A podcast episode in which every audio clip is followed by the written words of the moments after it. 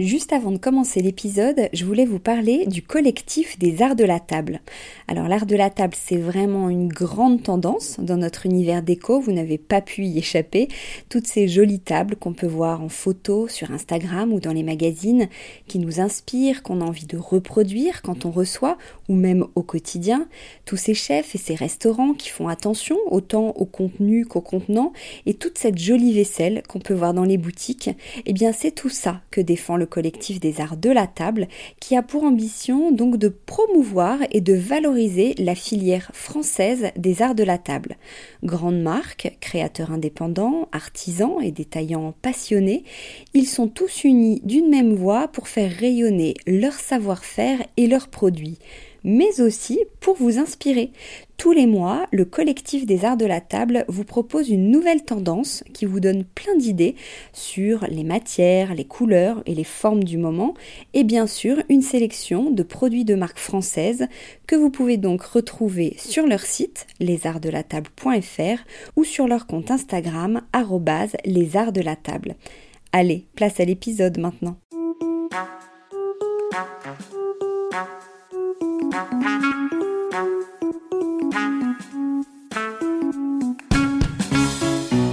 Bienvenue dans Décodeur, le podcast qui parle de celles et ceux qui font la déco aujourd'hui. Je m'appelle Hortense Leluc et à chaque nouvel épisode, j'invite à mon micro des pros de la déco. Un architecte ou un designer, une marque que vous aimez ou que vous allez découvrir, un entrepreneur, un créatif ou un influenceur, quelqu'un que vous allez connaître ou pas, mais qui dans tous les cas va nous parler déco et envers du décor. Rencontres, savoir-faire, actu, tendance, conseils, ici, la déco, ça s'écoute. Bon allez si quand même, pour les images, rendez-vous sur le compte Instagram Décodeur Podcast. Cet après-midi, je suis ravie d'être avec Vincent Daré, que j'avais très envie d'interviewer dans Décodeur. Ces nouveaux projets, dont toute une collection qui sort chez Monoprix, sont l'occasion d'une rencontre. Souvent présenté comme un dandy parisien, aussi joyeux qu'extravagant, Vincent Daré crée des intérieurs et des décors à son image, chic et décalé, baroque et luxueux, où l'artisanat d'art et les arts déco font bon ménage. Un style qui lui est propre et qui ne vous laissera pas indifférent. Bonjour Vincent. Bonjour, mais c'est très gentil ce que vous dites. Merci. Euh, si demain vous arrivez à un dîner qu'on ne vous connaît pas encore et qu'on vous demande votre métier, comment vous vous présentez? Ah mon Dieu, ben, c'est bizarre que vous posez cette question parce que c'est la, la, question la plus difficile pour moi. J'étais toujours très gêné de parler mon travail et de justement dans les dîners, par, euh, au contraire de beaucoup de gens, je parle jamais de moi et de jamais de j'essaye. Mais évidemment, c'est une question qui arrive. Donc, euh, je, vous avez parlé des arts décoratifs et c'est exactement ce dans la filiale dans lesquelles je me sens à l'aise. Je ne suis pas du tout architecte d'intérieur, même si je, je pense l'être un petit peu, mais j'ai pas fait d'études, donc je peux pas avoir ce titre. Je me sens plus proche du mot décorateur. Et euh, je fais des meubles, mais designer, je trouve ça très moderne. Ça me fait penser à du plastique, je sais pas, de l'industriel. Et je, encore là, je pense que je fais plus un travail proche des arts décoratifs, en, avec, en travaillant avec des artisans. Mais euh, par exemple, pour Monoprix, bah, c'est totalement différent. C'est pas les mêmes artisans, mais c'est les mêmes idées. Ce qui est amusant, je crois, dans mon travail, c'est toujours de se renouveler et d'inventer de voilà de se laisser aller de rêver c'est pas la réponse à votre question donc si on me dit ça oui je réponds euh, peut-être designer et décorateur tout en essayant d'expliquer mon travail mais après, comme, comme je me sens un peu excentrique et un peu décalé des autres, je préviens tout de suite les gens en leur disant bon, c'est pas un travail très classique. Je fais pas. Et puis après, bon, ben, on monte son portable et on montre ce qu'on fait. Et puis voilà, les gens sont déjà moins surpris. Vous avez travaillé pendant 20 ans dans, dans la mode, euh, bon, Prada, Karl Lagerfeld, Moschino, euh, Ungaro, et maintenant vous êtes plutôt dans la déco. Quelle a été la passerelle entre les deux? Alors, la mode, c'est vrai, ça a duré 20 ans. Et euh, j'ai commencé en plus par une école de. Mais au départ, je voulais faire des costumes de décor et des, des, des décors de cinéma et de théâtre. Donc au début, j'étais prêt pour faire des costumes et des décors, ce que j'ai fait à la fin de ma vie, puisque la preuve, maintenant, je fais des décors. Au début, j'ai fait des costumes. Et euh, j'ai fait une première école qui s'appelait l'Académie Miroderer. Puis après, j'ai préparé le concours des arts décoratifs que j'ai raté. Et en revanche, j'ai commencé à sortir dans les fêtes et faire des, vêtements pour mes copines. Et tout le monde m'a dit Ah, mais tu dois faire de la mode aussi, parce que la mode n'était pas cette mode de maintenant. C'était les années 80. C'était le tout début de Thierry Mugler, de Montana, de Jean-Paul Gaultier. C'était une autre énergie dans Paris. Il y avait une joie de vivre et une envie de faire cette mode qui était plus expérimentale qu'un gros business comme c'est devenu.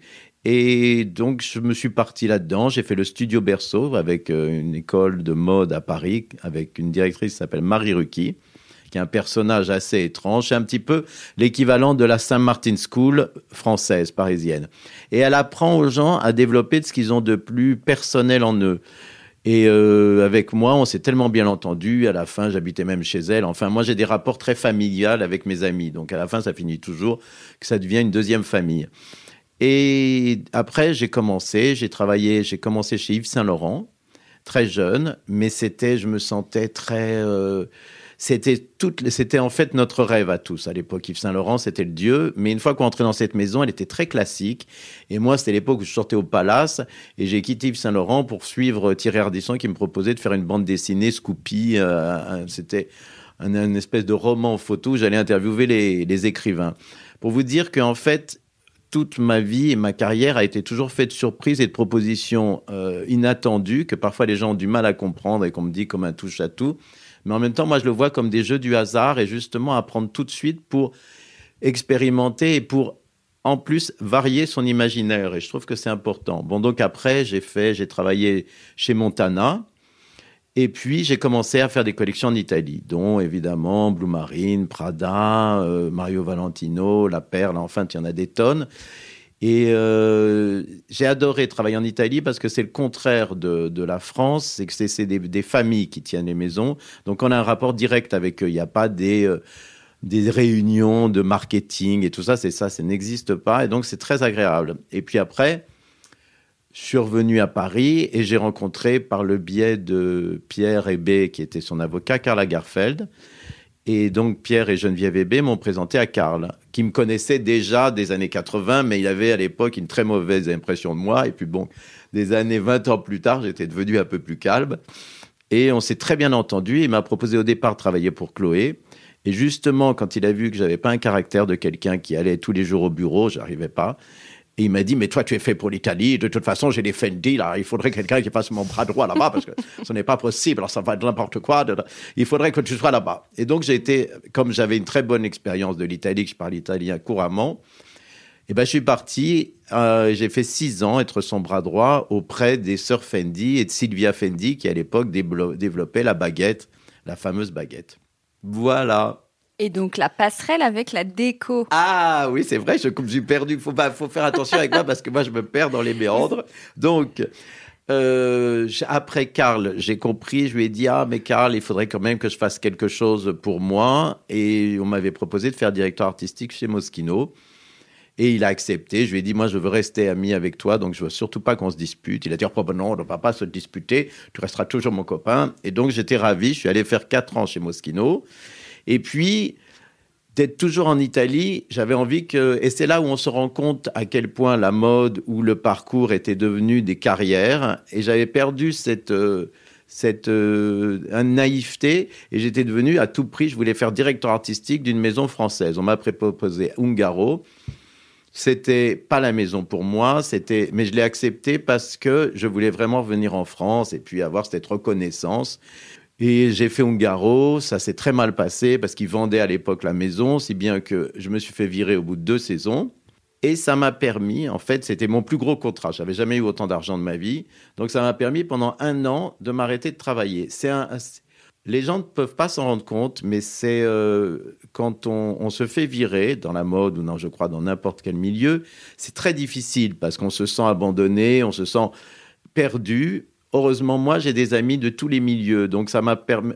Je sais pas, il y a certaines personnes qui m'ont dit que le téléphone ne sonnait carrément plus chez eux quand ils perdaient un boulot comme ça. Moi, ça n'a pas été le cas. Mais ça a quand même le cas de se prendre une claque et d'être un peu paumé. Et je suis allé voir une exposition, je raconte assez souvent, mais à Beaubourg, euh, du dadaïsme. Et là, je me suis rendu compte, en voyant ça, je me suis mis même à pleurer. Je me suis dit, mais en fait, je, je me trompe complètement de carrière. Mais ce que je veux faire, c'est ça, c'est être libre et faire des choses que j'aime. Et donc, je me suis dit, tiens, j'ai un projet que j'avais depuis dix ans qui s'appelait la Maison d'Arrêt et qui rassemblait la mode et le design. Et j'ai commencé à dessiner la mode. Et là, comme j'étais devenu très cynique, je n'avais plus rien à donner de nouveau. Tandis que la décoration et le mobilier, là, je délirais, j'étais complètement pur. Et je crois que pour inventer des choses nouvelles, il faut avoir cette naïveté. Et donc, je me suis dit, bah, je vais abandonner la mode. Tout le monde m'a dit, mais t'es complètement fou. Je dis, non, non, j'ai plus rien à dire. Et en revanche, voilà. Et c'est pour ça, comme ça, que je suis devenu. Je crois que la vie aussi, elle est faite de hasard, hein, beaucoup. J'ai entendu que dans une interview, vous avez dit que vous sentiez plus metteur en scène que décorateur. Est-ce que vous confirmez et qu'est-ce que ça veut dire? C'est parce que je suis, euh, j'ai été élevé par, euh, enfin, mon frère était un grand cinéphile et m'emmenait. J'ai passé mon enfance dans des salles de cinéma à voir des films en version originale non sous-titrée. J'ai découvert toutes les comédies musicales, Minelli, mais autant le cinéma des années 50, 60, italien, français et un rêve. En fait, des choses du le, cinéma m'a passionné pour justement. C'est la première fois que j'ai vu des décors et des costumes. Et euh, je pense que je me vois plus metteur en scène parce que à chaque fois qu'on me propose un projet, je le décrypte plus comme un scénario. En fait, je commence à raconter une histoire. Ce que je faisais aussi dans la mode, quand je faisais Moschino, je racontais une histoire.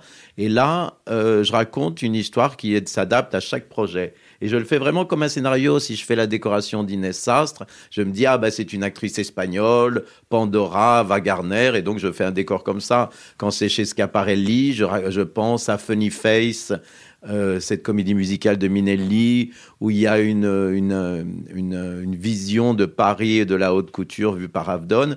Et c'est ça que je vois. Et donc, à chaque fois, l'hôtel Montana, pareil. Et, et, je pense que, et moi-même, je me pense aussi euh, comme un acteur de, de, de, mon propre, de ma propre vie. Comment vous définiriez votre style côté déco? Euh, C'est un style qui est plein de références les gens dont disent tout le temps surréaliste et tout ça, mais il n'y a pas que le surréalisme, il y a aussi le baroque, la Renaissance italienne, et aussi beaucoup de choses qui m'ont frappé. Moi, je reste aussi un enfant du palace, et, j'ai connu à l'époque André Poutman, qui a été la première à m'aider, Pierre Le des gens comme ça qui m'ont ouvert tout euh, l'univers des années 40, de Bérard, tout ça. Et puis après, j'ai vu les revues de l'œil qui sont sur la, la décoration et sur l'art et qui m'ont beaucoup marqué. Et en fait, toutes ces références, c'est comme classé dans mon, dans mon cerveau et je m'en sers tout le temps.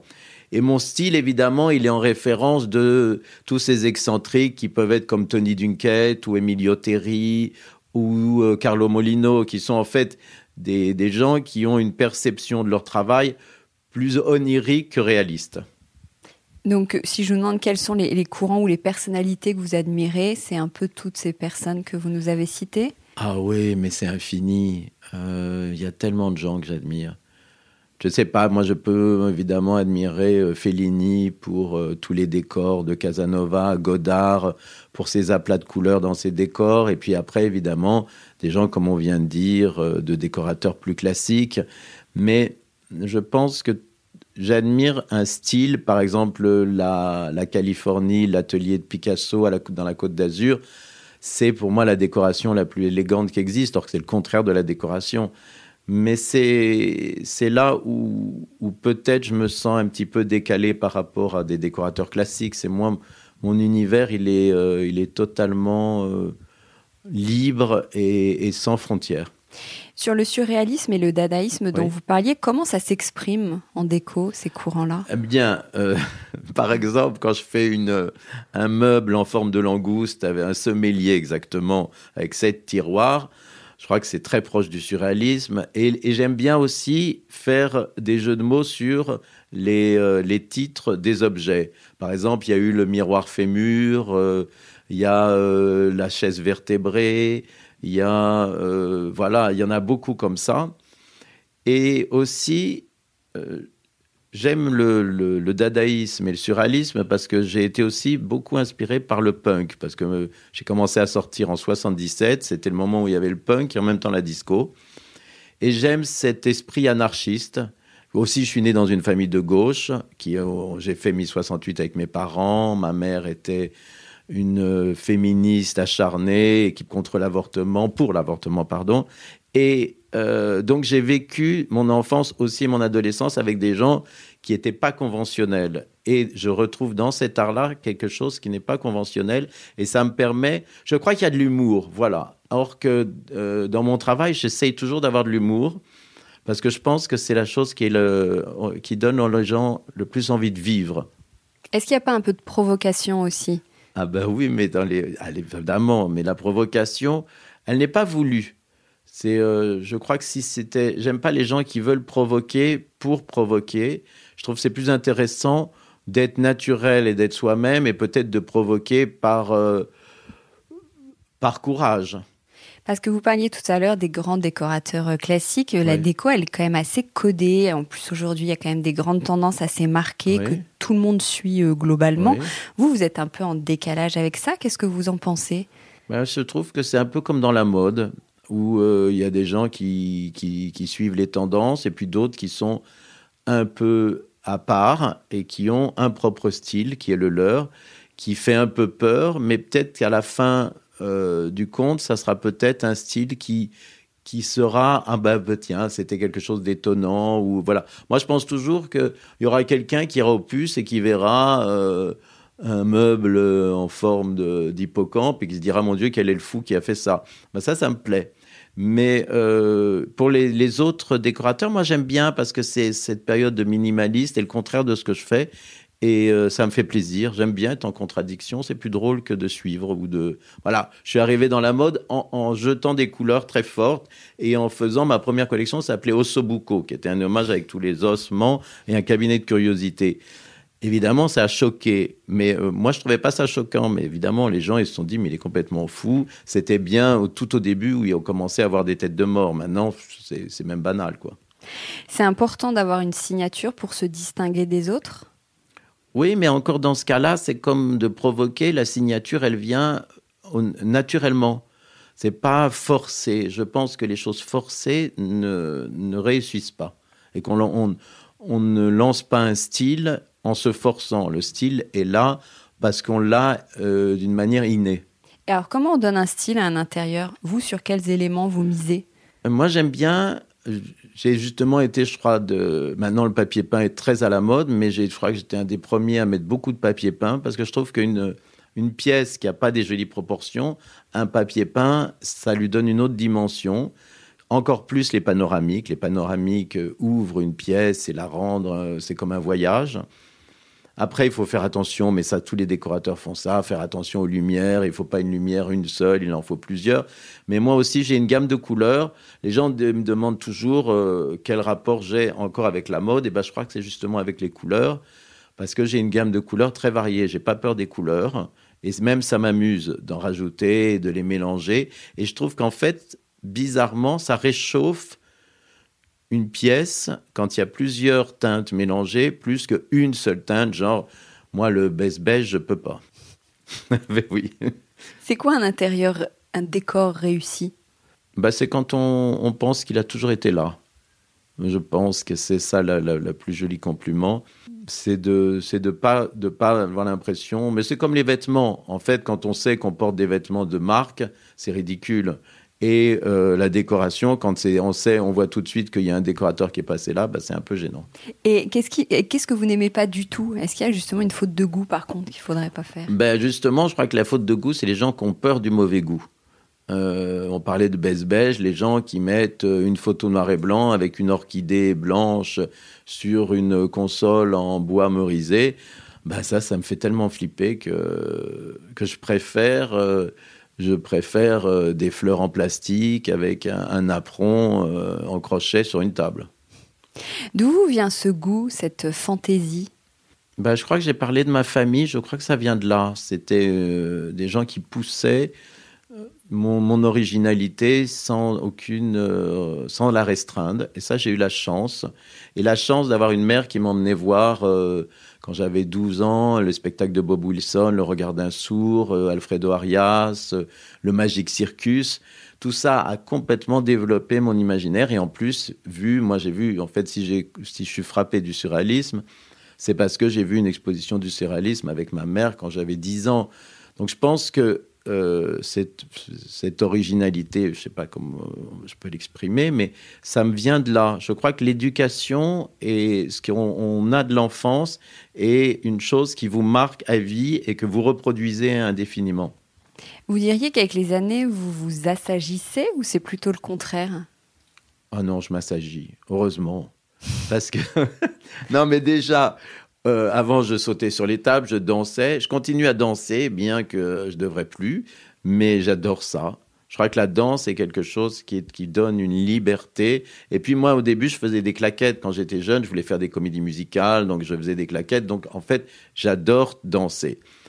Mais euh, je me suis assagi aussi parce qu'avant, je comprends qu'il faut faire des concessions. Je comprends qu'il faut être, euh, qu'il faut avant, j'étais vraiment, j'étais punk, quoi. J'étais agressif. Euh, je veux dire, quand Karl m'a rencontré, André Poutman a dit Vous devriez engager Vincent Darré, c'est un génie.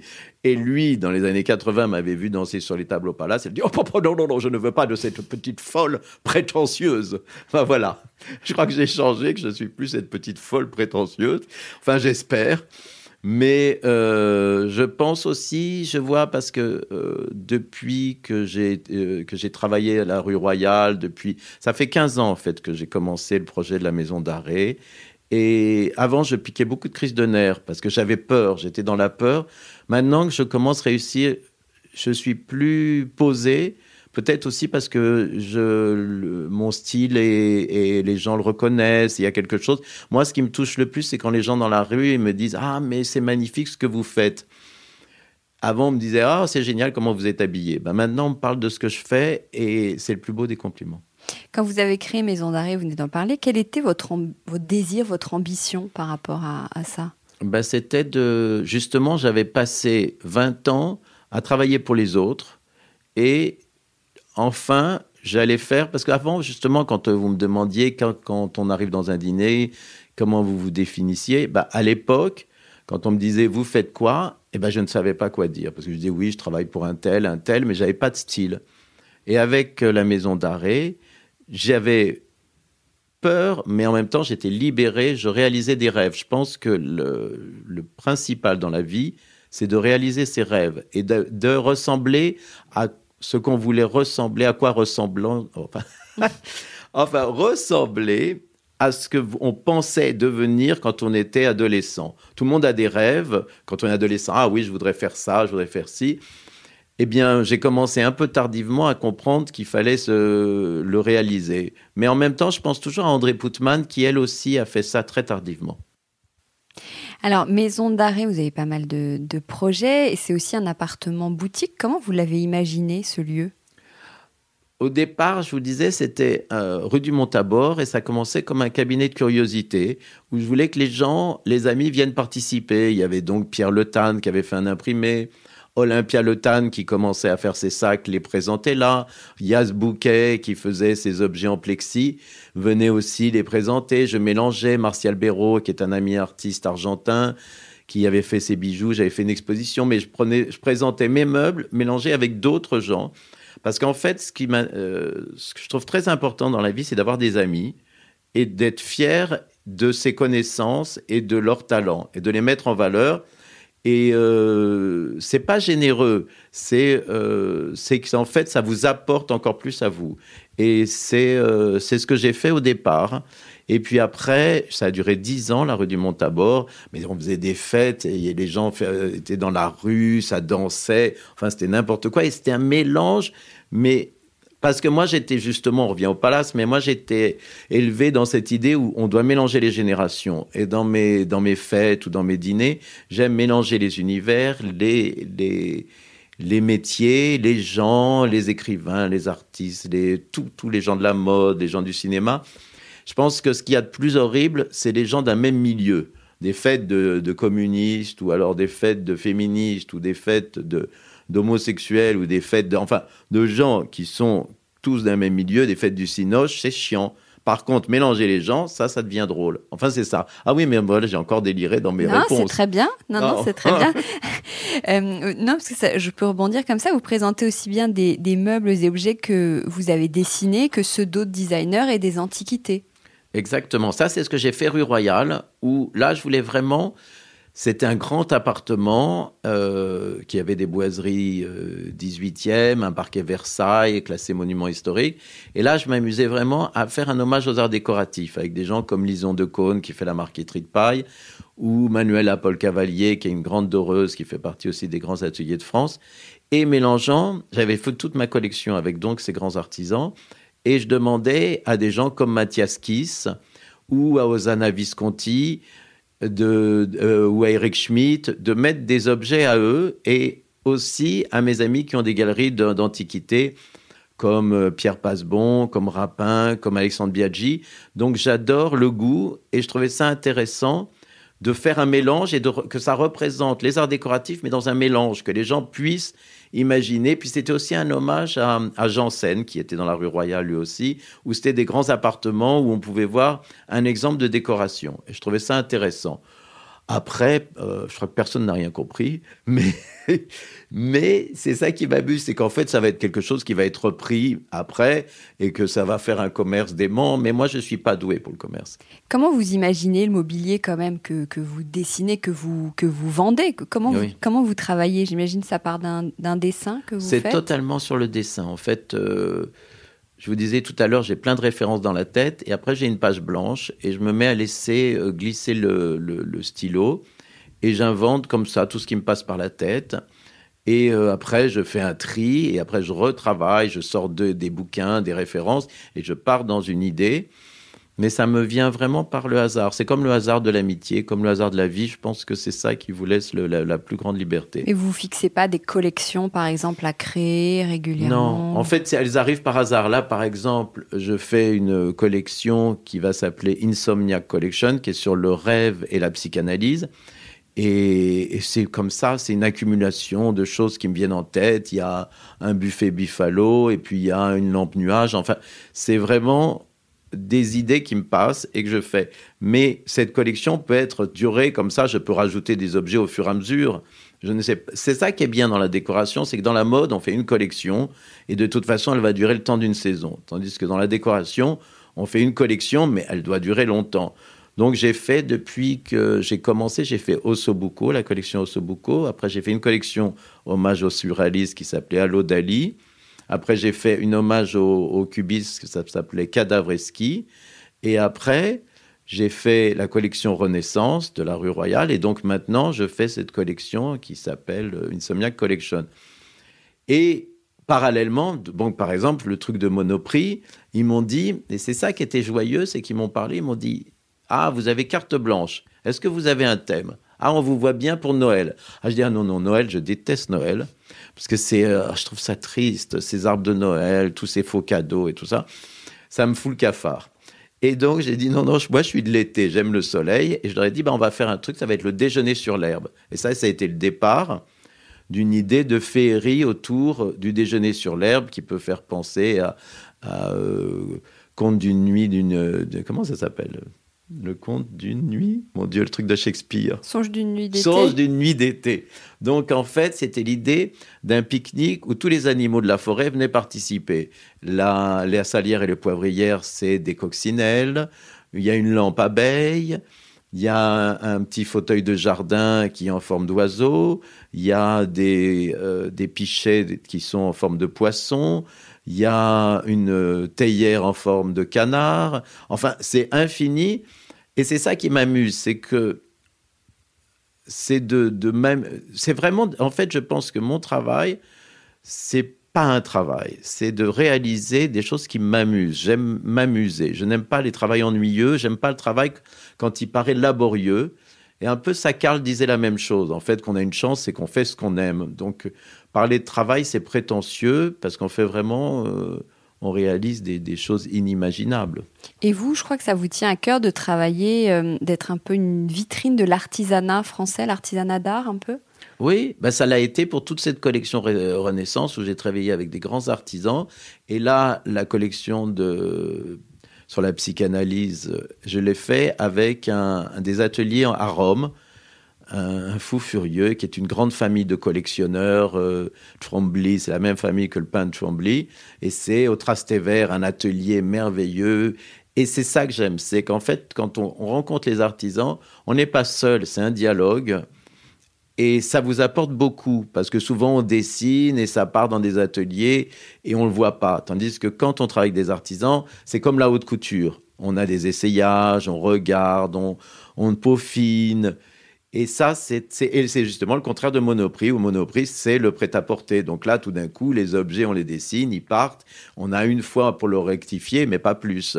Et ça, c'est deux. Moi, j'aime les deux choses, en fait. C'est que euh, l'évidence, elle est euh, dans la réalisation. Et puis, s'il y en a qui sont très longs et qui sont des objets qui vont rester dans, dans le temps, et d'autres qui sont justement des objets euh, qui sont avec, faits avec la même passion, parce que je pense que j'essaie dans mon travail, même pour n'importe quel projet, d'appliquer une passion, même si je fais euh, la, bouteille de Cointreau, je vais pas le faire euh, comme un truc euh, qui m'a pas d'intérêt. Je vais le faire en m'amusant, en essayant de rechercher dans leurs archives et de trouver quelque chose qui a une cohérence. Là, je fais une cuisine avec Mobalpa. Ben, c'est la même chose. C'est que j'essaye de me dire, mais qu'est-ce que j'aurais envie comme cuisine? Alors que je déteste cuisiner d'ailleurs. Juste, je reviens au, au, Monoprix. Sur le principe, vous avez deux univers qui sont très différents, voire un peu opposés. Comment s'est passée la rencontre? Vous avez accepté tout de suite? Ce sont eux qui sont venus vous chercher? Comment ça s'est oui, passé? Oui, ils sont venus me chercher. Alors, le plus incroyable, c'est que c'est Diane Ducasse qui fait une collection là qui vient de sortir qui est une, en fait, qui était, qui travaillait avec moi, qui était mon assistante, et euh, et elle, après, je lui ai dit, mais ne reste pas avec moi dans le design et tout ça, fais de la mode, parce qu'elle venait du studio Berceau. Et elle a commencé, maintenant, elle a une ligne. Et c'est par elle que j'ai rencontré le Monoprix, ce qui est encore plus absurde, quoi. C'est mes assistants qui me trouvent du boulot. Et, j'ai découvert cette équipe qui est vraiment merveilleuse, mais ils font pas, ils font des collaborations avec India Madavi, avec Bella Freud qui fait des terres cuites. Et donc, c'est ça qui est beau, c'est qu'en fait, et ce qui, est, incroyable de Monoprix, c'est que là, il va avoir aux arts décoratifs une exposition sur tout leur travail, parce qu'en fait, on pense Monoprix, Uniprix était la même marque, et dans les années 60, c'est eux les premiers qui ont fait le mobilier en plastique, qui était euh, incroyable. Donc, ils ont vraiment une histoire de, avec le design. Et c'est ça qui m'a amusé, c'est que c'est des gens totalement libres, parce qu'ils m'ont laissé vraiment totalement euh, libre de faire ce que je voulais, et en même temps avec un savoir-faire industriel extraordinaire, parce que tout, ils ont fait des miracles. Ah bon, pourquoi? Ah ben Parce que mes objets, ils sont pas faciles à faire. Hein. C'est des trucs justement d'habitude que je fais avec des artisans. Et là, c'est industriel, ça doit être parti en plusieurs pièces, ça doit se démonter, ça doit se monter, ça doit voilà. Et, et ils ont fait ça, mais en s'amusant. En plus, c'est ça, ils ont compris que ma collection était ludique et ils l'ont fait de la, ils l'ont réalisé de la même manière. Euh, j'en reviens juste au dessin parce que qu'est-ce que ça vous apporte? Vous disiez, vous êtes mondain, je ne sais pas si c'est le mot le plus approprié, mhm. mais le dessin, c'est quelque chose de plutôt solitaire. Qu'est-ce que ça ben Justement, heureusement, c'est le moment où on est seul. Et, moi, c'est le moment où, en fait, dans, dans la vie, où j'ai le plus de plaisir, à part être au bord d'une plage. Mais euh, de dessiner, c'est un moment, c'est un voyage et on est seul. Et en même temps, on n'est pas seul parce qu'il y a cette feuille qui, qui, qui vous donne plein d'idées, plein de projets et qui vous permet de, de vous évader. C'est le seul moment où le temps n'a plus d'importance et à la fin de la journée, on est tellement satisfait d'avoir fait quelque chose, on regarde ses dessins, on est tout content. Et mondain, bah, c'est justement après, quand arrive le soir, qu'on a fait tout ça, on a envie de voir plein de gens. Ce qui est maintenant un peu difficile, mais je pense que justement, quand on parlait des amis, je pense que si j'avais pas été mondain, j'aurais pas rencontré tous les gens extraordinaires que, j'ai pu rencontrer et qui m'ont. Je veux dire, avec Ariel Dombal, on a des projets tout le temps de films, de théâtre, de, de... et ça, c'est ça qui vous donne qui, ne, qui vous empêche de vous, de vous empêtrer dans, dans l'habitude. Mais justement, il n'y a plus de soirée. Comment vous vivez ce confinement? Bah, Le premier confinement, je l'ai vécu très bien. J'en ai profité pour faire un livre qui va s'appeler Le Petit Théâtre de Vincent Darré, qui est sur les décors éphémères que j'ai faits. Et euh, là, en ce moment, bah, j'ai un peu moins de plaisir parce que je trouve qu'on est, euh, on vit et en même temps on a l'impression qu'on vit à moitié et, voilà. Et ça me donne, euh, ça m'angoisse beaucoup, mais en même temps, bon, bah, c'est un truc à passer. Mais euh, je sais très bien que tout va repartir. Ça vous permet aussi peut-être de, de, de, vous recentrer, de penser au travail. J'ai plein de boulot, donc touchons du bois, ça va. À quoi ça ressemble chez vous, votre intérieur? Ben, Là, vous êtes dans mon ancienne maison qui est devenue maintenant mes bureaux, mais mon nouvel intérieur est, euh, est, merveilleux. Je me réveille le matin, je dis mon Dieu, mais quelle chance j'ai d'habiter là. Et c'est comme un jardin, un jardin suspendu, un petit palais. Euh, avec des trompe-l'œil féeriques. C'est, euh, j'ai eu, Isabelle Adjani est venue chez moi et elle m'a dit Ah, c'est incroyable, on a l'impression de rentrer dans un de tes dessins. Ben voilà, c'est un peu ça ma nouvelle maison. C'est euh, comme de rentrer dans un de mes dessins. Quelle est votre pièce préférée, celle dans laquelle vous vous sentez le mieux? Euh, C'est ma chambre. Ma chambre, elle est vitale. Mon lit, je l'aime. J'aime rêver et j'aime dormir et j'aime le matin prendre mon petit déjeuner. Je suis un, je pourrais passer des, des, des journées dans le lit. Mais euh, c'est plus difficile pour travailler, pour dessiner. C'est facile pour écrire, mais pas pour dessiner. Oui, c'est ma chambre préférée. C'est voilà ma pièce préférée, c'est la chambre. Et si vous devez partir soudainement avec trois meubles ou objets euh, -hmm. chez vous, lequel vous emportez? Ben, J'ai une main fétiche qui vient de mon arrière-grand-père, qui est une main en, en, bois qui tient un pinceau. Ça, c'est sûr. Après, évidemment, je prendrai une veste en velours, parce que je ne peux pas vivre sans une veste en velours. Et puis, des objets, plutôt objets, pas de livres, je partirai, je partirai. Si, des livres, c'est possible, avec ce que vous voulez. Bah oui, évidemment, moi je prendrais des livres quand même, parce qu'un objet, qu'est-ce qu'on fait? On le regarde et puis euh, c'est tout. Par contre, si on est qu'il faut se dépêcher et partir, oui, je prends une veste, cette main et des livres. Et vous allez où?